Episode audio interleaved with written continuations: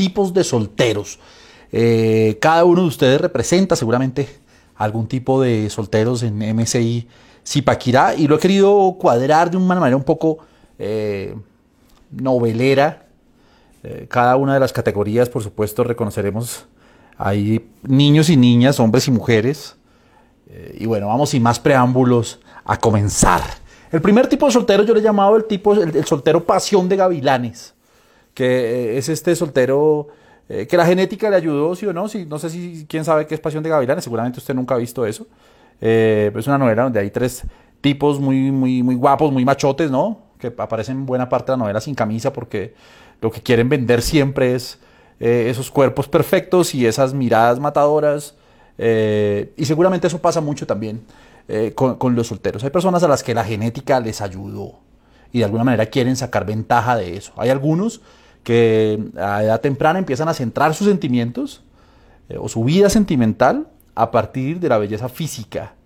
Algunos o algunas, ¿no? Y a eso le meten todo, le, hacen todas sus apuestas allí en la forma de vestir, en la forma de mirar. Hay, hay jóvenes que en su mente cuando ellos llegan a la iglesia o cuando ellos llegan a algún lugar, como que todo sucede en cámara lenta, ¿no? Es como que llegan así súper matadores y ellos sienten que se abrió una concha y ellos salieron de ahí eh, bellos, inmaculados y que toda la gente tiene que rendirles pleitesía y que eh, las niñas cuando ellos pasan de alguna manera suspiran o viceversa. Hay un problema con esto, por supuesto, y es que cuando tú centras eh, todas tus expectativas o cuando lo que tú quieres mostrarle a los demás solamente es tu parte física, vas a encontrar, pues eso, vas a encontrar personas que solamente se van a fijar en tu parte física. Y quizás el consejo que podríamos darle a ese tipo de, de solteros está en el libro de Proverbios, el capítulo 31, el verso 30 Dice, la hermosura es engañosa. La belleza es solo una ilusión. Lo estoy leyendo en la traducción al lenguaje actual que me parece muy bacano como lo dice. La hermosura es engañosa. La belleza es una ilusión. Y escucha esto tan bonito. Solo merece alabanzas la mujer que obedece a Dios. Cuando usted nace a sus sentimientos, cuando usted quiere empezar a mirar qué va a pasar en su vida sentimental, no vamos a ser mojigatos, no vamos a decir que ahora que lo físico no importa. Por supuesto que importa y por supuesto que vas a hacer clic en la parte física con una persona, que te vas a enamorar de un rostro, que te vas a enamorar de, una, de alguien que te parece eh, bello o bella, guapo o muy, muy linda y que por ahí quizás, por lo general, puede ser el primer eh, contacto, lo primero que hace clic entre dos personas.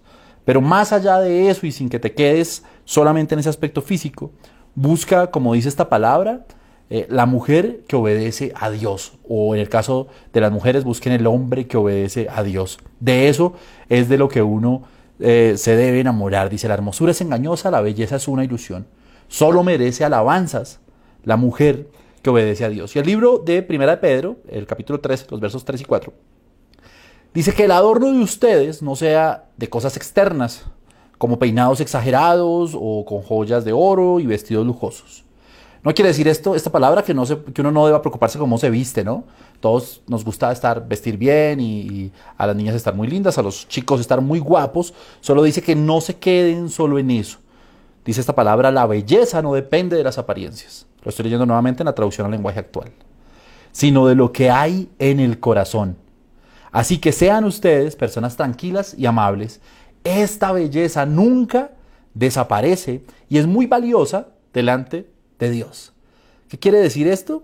No se preocupen solamente por cómo vestir, por qué proyectar. No miren solamente a aquellas personas que dentro de los estándares de belleza eh, se ven bien. Porque hay una belleza que según esta palabra es más valiosa delante de Dios y eh, permanece para siempre. Ustedes saben, y creo que esto seguramente lo, hemos hablado en otros mensajes, que la belleza física con el paso de los años desaparece o, cambia. Pero hay una que no desaparece, y es justamente eh, la que no es de apariencia. Es justamente la que muestra lo que hay en el corazón. Y este primer mensaje, esta primera em, clasificación del soltero tipo pasión de gavilanes a los que se sienten así y sienten que la vida depende de cómo se visten, de cómo son, de cómo los perciben las mujeres y están buscando eh, unos estereotipos físicos de mujer y de hombre. Hoy el Señor les habla para decirles, bueno, seguramente lo primero que con lo que harás clic, con lo que harás crush, como se dice hoy, va a ser con el físico, pero luego no te concentres ni te quedes ahí. Ve a lo que hay más allá, ve al corazón, porque en el corazón está la belleza que no desaparece, que con los años no va a cambiar. Eh, lo, que, lo que realmente te va a hacer a ti muy feliz. Entonces, en conclusión, no nos vamos a centrar en lo físico, te vamos a descubrir la belleza real de las personas, que eso es lo que trae un eh, amor duradero. Y por supuesto, nunca, y esto pasa muchas veces, mantengas una relación o, comiences una relación y la mantengas por el tema exclusivamente físico.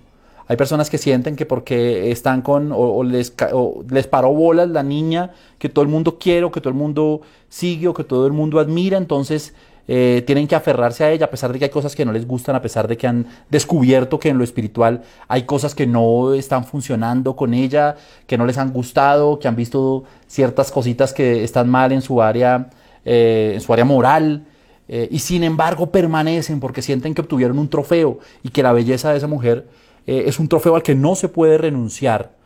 Bueno, pues aún la más bella de las mujeres, si no, si no cumple con el propósito de Dios para tu vida, puede convertir tu hogar en un infierno, puede llevarte a caminos que tú no quieres recorrer, porque no vas a vivir de la belleza de esa persona toda tu vida.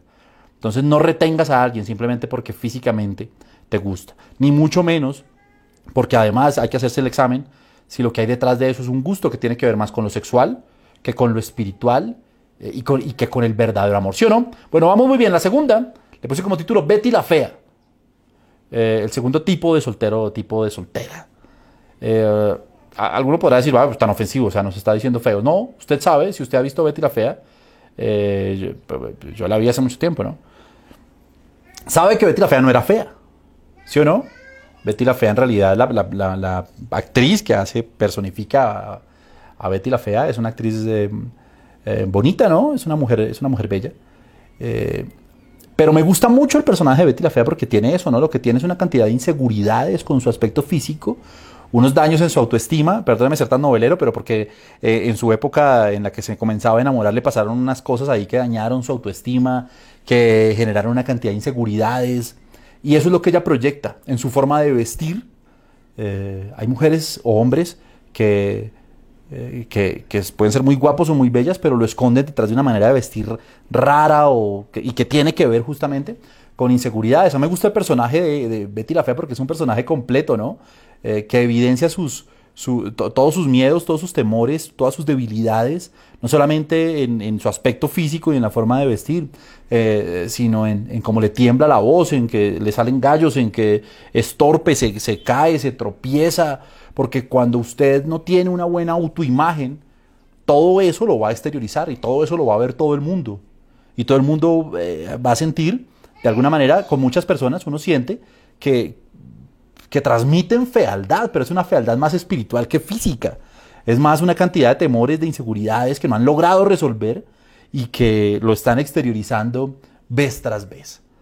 Eh, y quizás, por supuesto, siempre antes de que vayas a iniciar una, vida amorosa, siempre antes de que vayas a, tener eh, o empezar a dar pasos en, tu vida eh, sentimental, tienes que haber resuelto primero los problemas que tengas con tu autoimagen. Si hay una baja autoestima, lo que va a terminar pasando por lo general es que alguien va a llegar y va a tener una posición dominante sobre ti. Claro, porque el que tiene la imagen correcta con el que tiene autoestima, pues ahí hay una, una, posición de dominación. Eh, y por eso es tan importante que tanto hombres como mujeres eh, que puedan identificarse con esto que estoy diciendo, que sientan, porque en el colegio no eran los más populares. Hay personas que se sienten feas o que sienten que no casan por aspectos más culturales que por aspectos realmente físicos o, que, o realmente aspectos espirituales, ¿no? Eh, simplemente nunca has hecho parte del grupo de las, o no hiciste en tu colegio o en tu universidad parte del grupo de las bonitas, o de las más populares, o de las que salían con más niños, o de las que más les paraban bolas, o lo que pudo haber pasado. O tuviste una experiencia en la que alguien te dijo algo que te dañó el corazón y te sentiste la Betty la fea de la historia o el, ¿cómo se llama? El Nicolás se llama el, el, compañero, ¿no? Los dos tenían esto, ¿no? Como sentirse feos, estar llenos de inseguridades. Eh, y eso hay que retomarlo, eso hay que recuperarlo. Una autoestima correcta es la primer, el primer paso para empezar una vida amorosa, para empezar una vida sentimental. Si eso no está resuelto, yo te invito a que lo hagas antes de abrir tus puertas y tu corazón.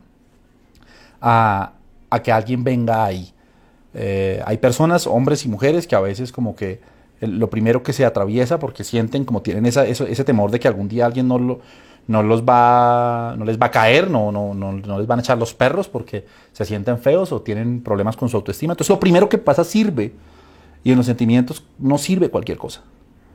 Tienes que tomártelo con calma. Dice el libro de los Salmos, el capítulo 139, el verso 13. Dios mío, tú fuiste quien me formó en el vientre de mi madre. Tú fuiste quien formó cada parte de mi cuerpo. Soy una creación maravillosa y por eso te doy gracias. Todo lo que haces es maravilloso. De eso estoy bien seguro. Nuevamente lo leí en la traducción al lenguaje actual. Y te lo digo hoy a ti que de pronto tienes inseguridades con tu cuerpo, que de pronto tienes inseguridades con tu forma de hablar, con tu forma de expresarte, que transmites nervios, eh, que sientes que cuando te ven la gente no está cómoda contigo, que te has metido una cantidad de miedos, que el enemigo te dijo que eras feo o fea, que el enemigo te dijo que a ti no te iban a caer o lo que sea. Fíjate lo que dice esta palabra tan tremendo. Tú, o sea, Dios, eh, fuiste quien formó cada parte de mi cuerpo. Soy una creación maravillosa. Todo lo que hace Dios es maravilloso. Si usted ve el cielo, ve las montañas, ve el sol, y usted dice, Dios hace todo tan bello, tan maravilloso. Y si Dios me creó a mí, eso quiere decir que soy eh, una creación maravillosa. Y después dice, todo lo que haces es maravilloso, de eso estoy bien seguro. Estas son las palabras de una persona que sabe quién es su hacedor, que no es un creído ahí que se cree el, más pinta de todo, sino que en realidad la estima que tiene la tiene porque sabe quién lo hizo y porque sabe que es una que es hechura del Dios viviente que hace todas las cosas maravillosas. Entonces, querido joven y jovencita, Dios te hizo y en algún momento preciso de la vida vas a hacer clic con alguien, vas a hacer crush con alguien. El Señor va a traer, eh, no solamente desde la parte física, sino también desde la parte espiritual, una conexión con alguien que va a ser muy bella. Espéralo con calma, no, no te guíes solamente por la imagen que tienes hoy y ve a la cruz y ve a, Jesús a que restaure tu identidad. El, Señor, el pastor Castellano nos ha enseñado algo que es muy bonito y es que hay un derramamiento de la sangre de Jesús, que es cuando mesaban, cuando arrancaban su barba eh, si, hay, heridas que a, la gente le duelen, son las heridas en el, rostro. Jesús fue totalmente desfigurado, era una sola llaga, eh, no, no había en él hermosura. Justamente se hizo así para que tú y yo pudiésemos restaurar una imagen correcta de nosotros mismos y transmitirla. Esta es una época para resolver esos temas. Seguramente no, la mayoría de ustedes que nos están viendo hoy no están en este mismo momento en una relación o empezando algo porque son muy jóvenes. Pero esta sí, esta sí es la etapa en la vida sentimental en la que tú empiezas a resolver esos temores, esas inseguridades, en la que tú vas a la cruz, en la que tú en tu tiempo devocional puedes eh, generar eh, una nueva estima correcta de ti mismo que esté guiada por el, eh, Espíritu Santo. Lo, no sé cuál voy. Tercero, lo tercero, le puse el soltero tipo Milhouse. he ido como por todos los programas. no sé, bueno, no lo estoy invitando a ver Los Simpson, pero todos saben que Milhouse es el eterno enamorado de Lisa, ¿sí o no? Como que toda la vida sus ojos, su fijación ha estado con Lisa y, me sirvió para ejemplificar algo que a veces uno ve y es una persona que desde muy joven se conecta, se casa en, el sentido figurado con alguien sin que ese alguien eh, necesariamente le le devuelva el sentimiento. ¿Me hago entender? Y pasan varias cosas. Primero que esa otra persona eh, se puede aprovechar de la situación, se puede aprovechar de que, que sabe que hay algo ahí, de que hay un gusto, y se aprovecha para, para lo que sea, para tener una amistad que no es en igualdad de condiciones, sino que uno manda y el otro es, de alguna manera, hay un yugo ahí de, la otra persona y se empieza a aprovechar de ti en muchos, eh, en muchos sentidos. Hay relaciones de hombres o de mujeres que con sus amigos se vuelven serviles porque media un sentimiento, porque permitieron que entrara un gusto eh, que, no es una, que no es la amistad chévere, sino que, sino que le gusta, sino que se le convirtió en una obsesión y siente que tiene que estar siempre ahí. Nunca va a mirar para otro lado y va a pasar el tiempo y no sabes qué va a pasar con esa persona. Un día esa persona se va a ir con alguien y te va a romper el corazón porque no jugaron con reglas claras. No, sé si bíblicamente pudiéramos llamarlo una amistad en yugo desigual, porque uno quiere ser amigo, pero el otro tiene expectativas de otra cosa. Y en eso tenemos que ser siempre eh, muy sabios. Uno no puede depender de nadie diferente a Dios.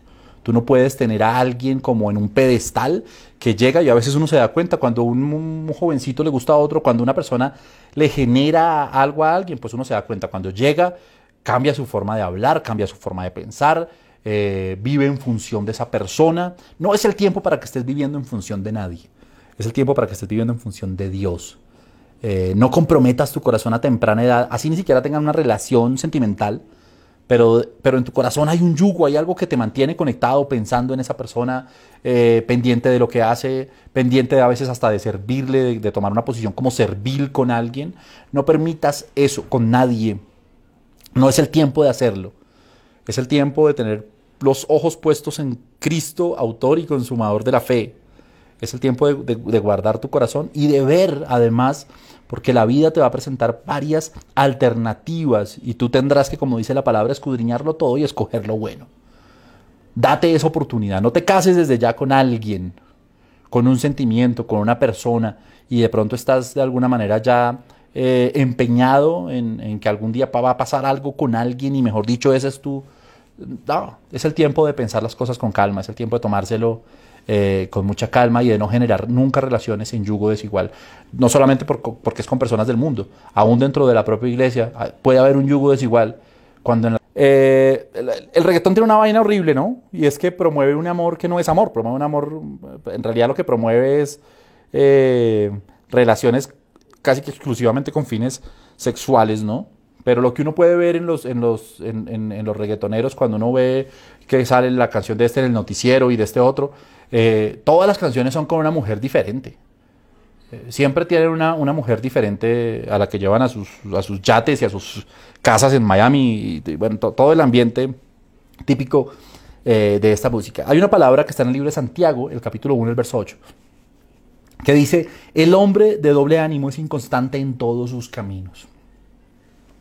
¿Sabe a quién estoy hablando acá? Al que, al que cambia de gusto cada vez, al que, al que siente que tiene que estar como picando en muchas partes eh, y se enamora eh, muchas veces. Le estoy hablando de los que son un poco mil amores, ¿no? O sea, como que un día está eh, llamando a la una, el otro día está profundamente enamorado de la otra. Yo, uno que es líder y conoce estos casos, no sé si, si los, líderes saben de qué estoy hablando, ¿no? Del que te llama y te dice, hoy estoy enamorado de una y esa es la mujer de mi vida y Dios me ha hablado y yo en un sueño el Señor me reveló y al otro día ya el Señor cambió sus planes, como si Dios lo hiciera de esa manera y ya es otra y ya es así es y ya esa le regaló la luna, el sol, las estrellas eh, y luego ya es otra.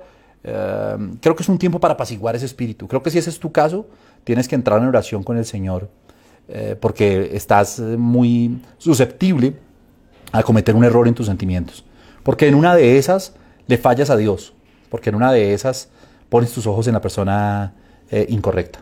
No seas un hombre de doble ánimo que un día quiere y anhela y sueña y ya creyó que eso es lo que tiene que hacer, que esa es la mujer o que ese es el hombre en el caso de las niñas, eh, que Dios tiene para ustedes y después cambia. Si eso está pasando y se ha pasado en tu vida, es tiempo de revisar que, eh, cómo está tu espíritu y tu corazón y tu relación con Dios, porque el doble ánimo suele ser un mal síntoma de la relación que nosotros tenemos con Dios. La Biblia dice, determinarás una cosa y esa te será firme.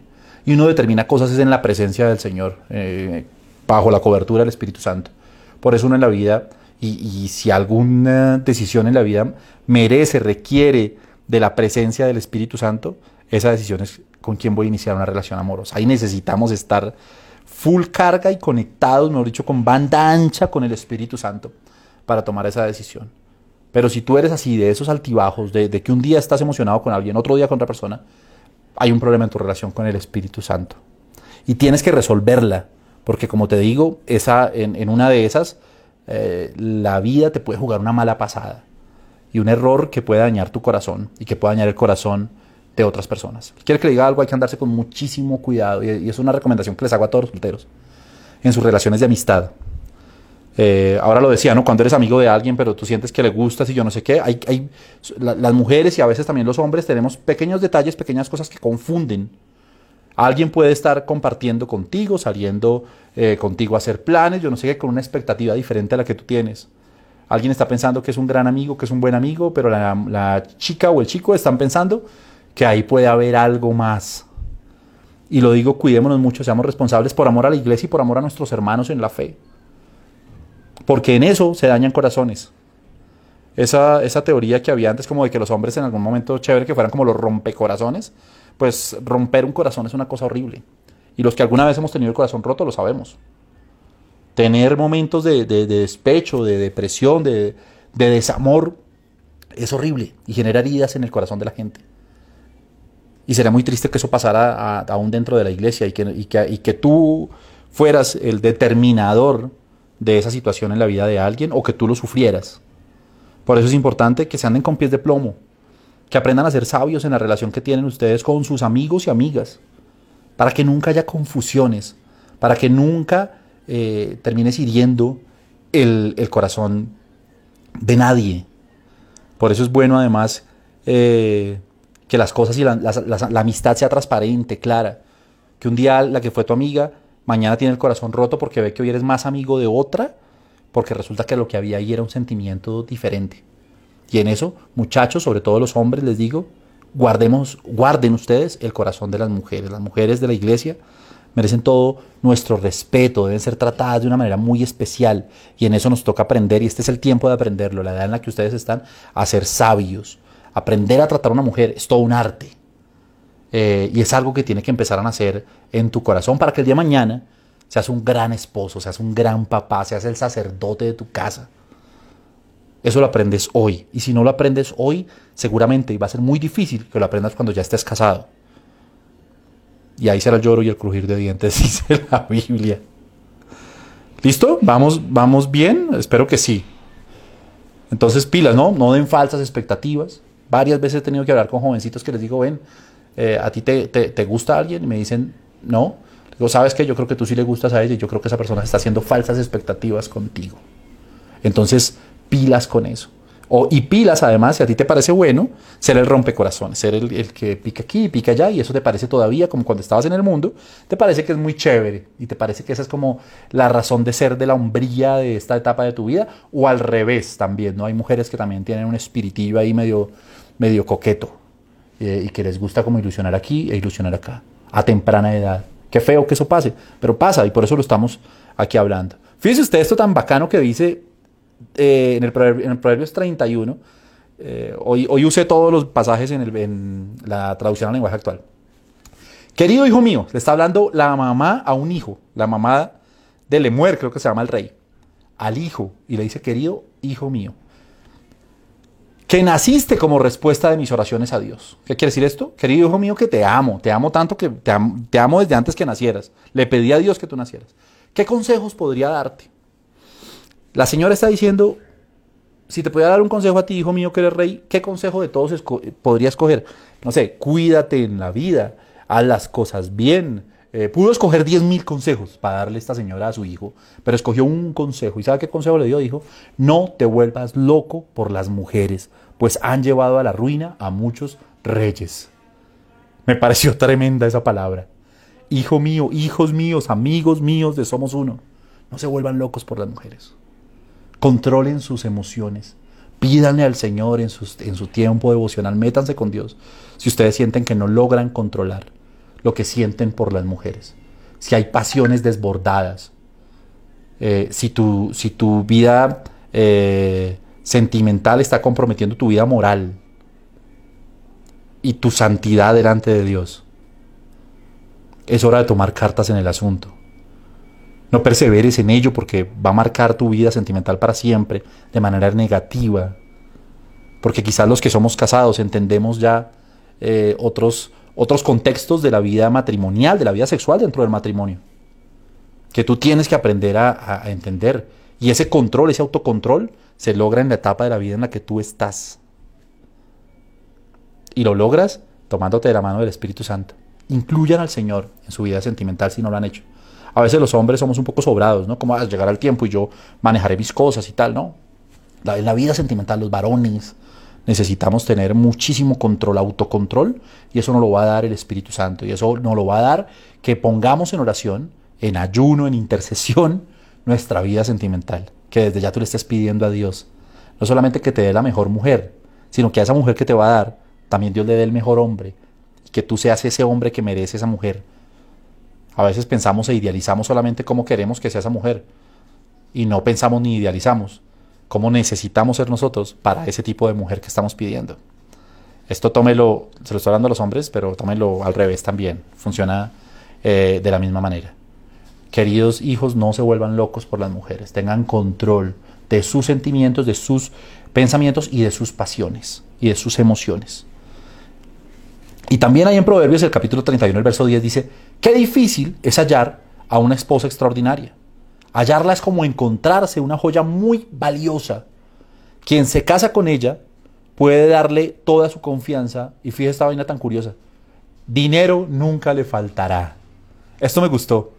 Y, ¿sabe por qué lo traigo a colación ahora que estamos hablando como de los reggaetoneros, de los que cambian y cambian y, están, y pican acá y pican allá? Y cada vez que uno los ve, como cuando los videos de los reggaetoneros, cada vez que cambia el video está con una diferente. Porque a veces los muchachos a la edad de ustedes piensan que, el amor es fácil. Y fíjese lo que dice esta palabra y se los digo de una vez. Qué difícil, qué difícil es hallar una esposa extraordinaria o un esposo extraordinario. No sale, amigos, en un paquete de papas. Qué difícil. Demanda oración, demanda ayuno, demanda compromiso con Dios, demanda nivel espiritual, demanda hacer el ministerio, demanda tantas cosas. Qué difícil, dice esta palabra, es hallar una esposa o un esposo extraordinario. Pero también dice, pero hallarla es encontrarse una joya muy valiosa. Quien se casa con ella puede darle toda su confianza. Dinero nunca le faltará. Quizás también cuando uno entiende lo que implica tener confianza con alguien, y yo digo quizás el premio, la joya, mi esposa es una joya para mí por la confianza que hay en el hogar, por poder confiarle a ella todo, mis sentimientos más profundos, mis temores, mis miedos, mis preocupaciones, mis alegrías, por poder salir tranquilo a la calle y que ella salga tranquila a la calle porque sabemos que nos debemos el uno al otro. Y creo que ese es el secreto de una vida futura feliz y de un hogar en el que se respire la unción y el ambiente del Espíritu Santo, es que haya confianza. Pero le añade algo que me parece buenísimo, ¿no? Dinero nunca le faltará.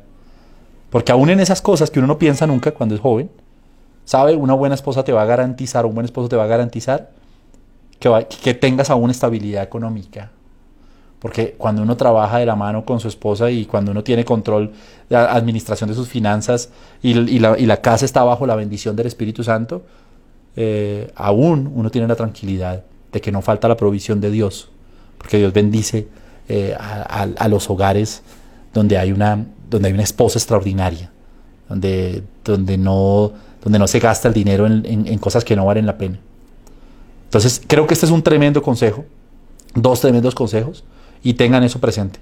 Seguramente no va a ser, no va a ser fácil encontrar una esposa extraordinaria, como dice esta palabra, pero va a valer la pena cada esfuerzo que hagas. Cada minuto y cada segundo de oración el Señor te lo va a recompensar en una vida feliz, en un matrimonio estable, en un ministerio que te va a ver y te va a reconocer como, como un líder de ejemplo. En poder dormir tranquilo, durante muchos años en tu vida y el poder disfrutar de hijos que te van a alegrar el corazón. Vale la pena cada segundo y estás en la etapa en la que tienes que consolidar eso. No, no tomes a poco este consejo. Y por último está el soltero, yo le he llamado el soltero Stranger Things. Eh, la traducción así rápida, cosas extrañas, ¿no? Para los que han visto Stranger Things, es como que alguien lo, lo posee algo extraño, un pensamiento que no hace parte de su naturaleza. Eh, y esto tristemente está pasando con muchísimos jóvenes que dejaron de soñar con lo que es el propósito de Dios. Estamos diseñados por Dios desde el libro del Génesis, que es el libro que nos cuenta cómo empezó todo, cuál es el propósito inicial con Dios.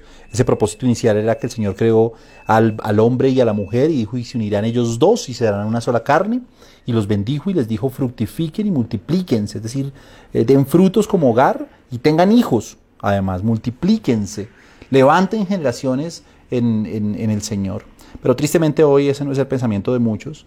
Están desnaturalizados del propósito de Dios, eh, se han salido por, el contexto social, por toda esta, carga discursiva del, del, progresismo, del humanismo descarnado, eh, del feminismo, que para nosotros son enfermedades eh, del mundo moderno y que, tanto atacan a los jóvenes. ¿Por qué tenemos hoy tantos suicidios?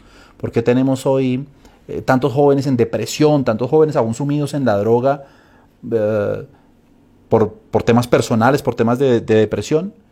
Pues porque están desnaturalizados del propósito, porque, porque se salieron de lo que, de la razón de ser de sus vidas, de lo que Dios estableció, que para nosotros es nuestro sueño, con lo que nos realizamos, nos sentimos felices.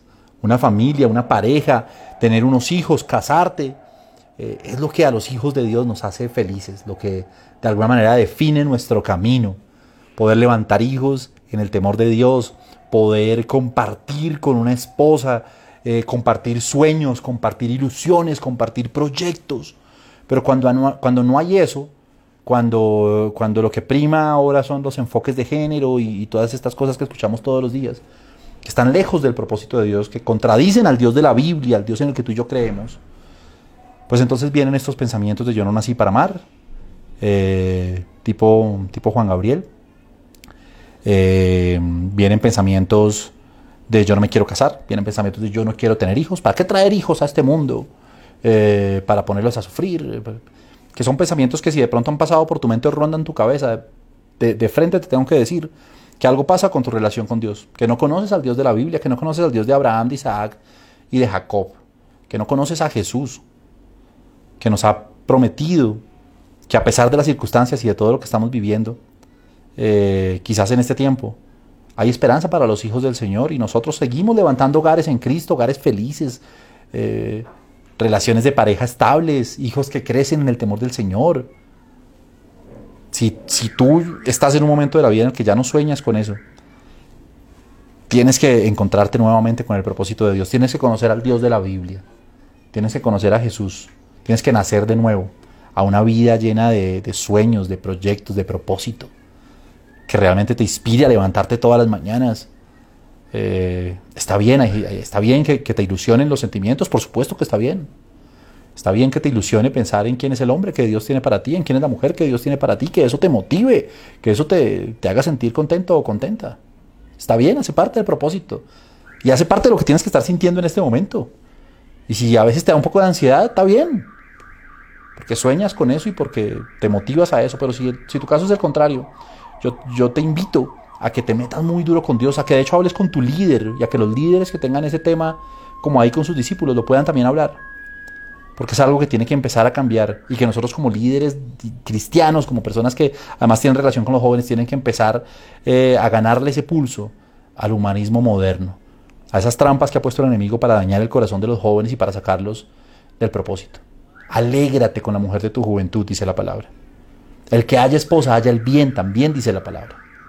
Entonces ahí es donde nosotros muchachos tenemos que despertarnos un poco. Sé que hay personas que por X o Y no pudieron tener hijos y el Señor de alguna manera les sustituye, les, les restituye de otra manera. Pero son esos casos específicos que por la voluntad divina así ha sido. Pero si no, si ese no es tu caso, pues aquí está eh, esta palabra para que tú puedas volver a conectarte con Dios y a conectarte a unos sueños en tus sentimientos eh, y en los sueños que tienes y en las proyecciones que tienes de una familia, eh, de unos hijos y de alcanzar todas estas metas. Estas, estos son los, los eh, tipos de solteros que hoy les quise compartir. Perdónenme lo novelero, perdónenme que atendía puras novelas, series y demás. pero bueno, aquí seguimos conectados con esto que es la Love Story Online